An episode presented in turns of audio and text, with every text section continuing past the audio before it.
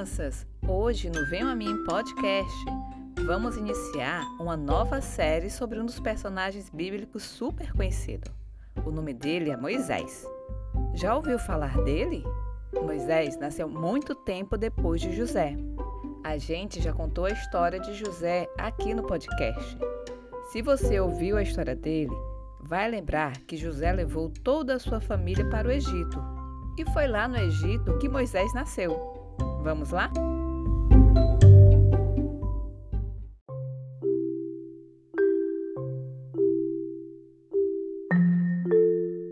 Depois que José e seus irmãos morreram, as famílias deles continuaram morando no Egito. Era uma família muito, muito grande. E essa grande família se transformou em um povo. E porque o nome do pai de José era Israel, eles passaram a ser conhecidos como israelitas. Depois de um tempo, um novo faraó passou a reinar no Egito e ficou muito irritado com os israelitas, porque eles eram muitos. Aí ele escravizou todo mundo. Mas mesmo assim, continuavam nascendo muitos bebês israelitas. Aí o faraó ordenou que todos os bebês meninos que nascessem do povo de Israel deveriam ser jogados no rio. Uma mãe escondeu seu bebê menino por três meses depois que ele nasceu, mas ela não ia conseguir escondê-lo por muito tempo. Ela fez um cesto e cobriu o cesto com piche. Depois, ela deitou o bebê no cesto e colocou-o no rio Nilo.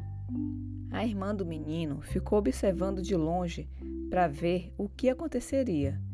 E sabe o que aconteceu?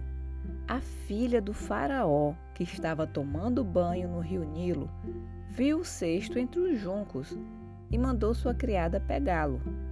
Ao abrir o cesto, viu um bebê chorando. Ela ficou com pena e resolveu cuidar dele.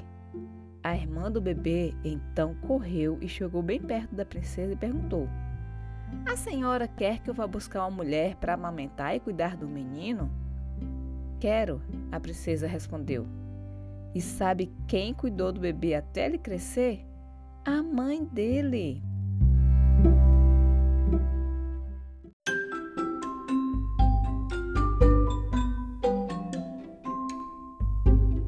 Princesa, filha do faraó, deu ao bebê o nome de Moisés, que quer dizer porque eu o tirei das águas.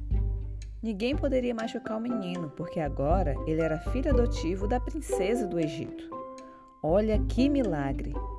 Moisés, além de ter sido criado pela própria mãe, agora ele era parte da família real.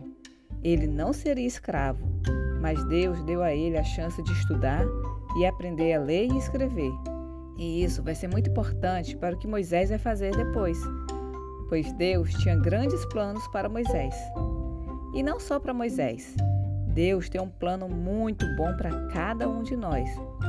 A Bíblia fala no livro de Salmos 139, versículo 16, que Deus nos conhece desde quando somos apenas um embrião dentro da barriga da mamãe.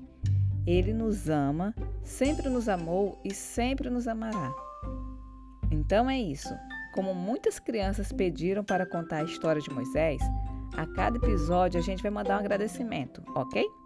Então hoje nosso agradecimento vai para o Davi Barcelos e para o Noah da Rocha. Beijo para vocês, meninos. Muito obrigada.